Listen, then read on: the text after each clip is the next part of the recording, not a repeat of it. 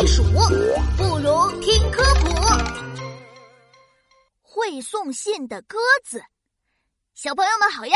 你们的好朋友琪琪又来喽。前两天，妙妙带着一只鸽子出门旅游了，哼，居然带鸽子却不带我，太过分了！谁呀？哎，门外什么都没有。咚咚咚，这里，这里。原来是一只鸽子在敲窗户。哎，它看起来怎么这么眼熟呀？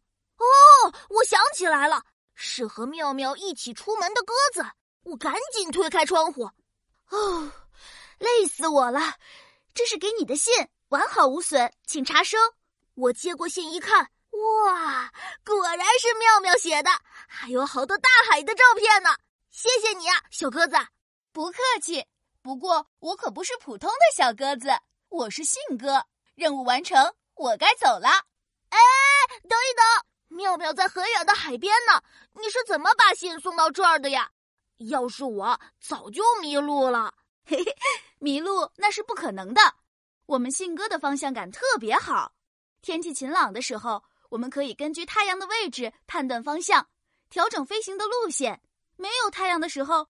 我们还可以利用地球的磁场来导航，相当于身体里安装了指南针，永远不会迷路。